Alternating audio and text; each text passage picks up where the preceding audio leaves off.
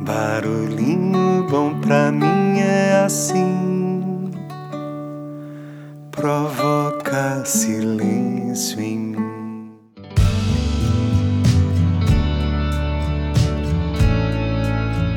O barulhinho bom de hoje é uma metáfora compartilhada pela nossa querida, fiel e super participativa ouvinte Nicileia Queiroz.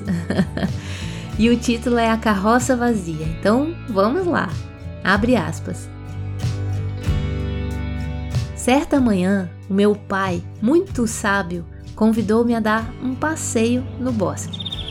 Deteve-se subitamente numa clareira e perguntou-me: Além dos pássaros, ouves mais alguma coisa? Apurei os ouvidos e respondi: Estou a ouvir o barulho de uma carroça. Isso mesmo, disse meu pai de uma carroça vazia. E eu perguntei-lhe: Como sabe que está vazia se ainda não a vimos? Ora, é fácil.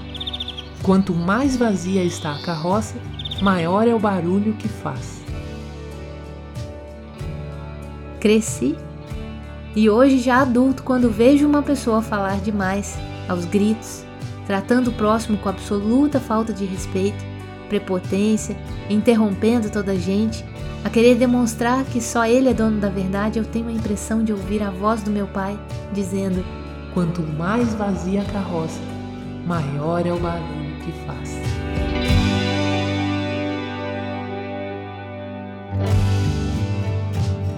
E aí, que tal esse barulhinho bom, hein?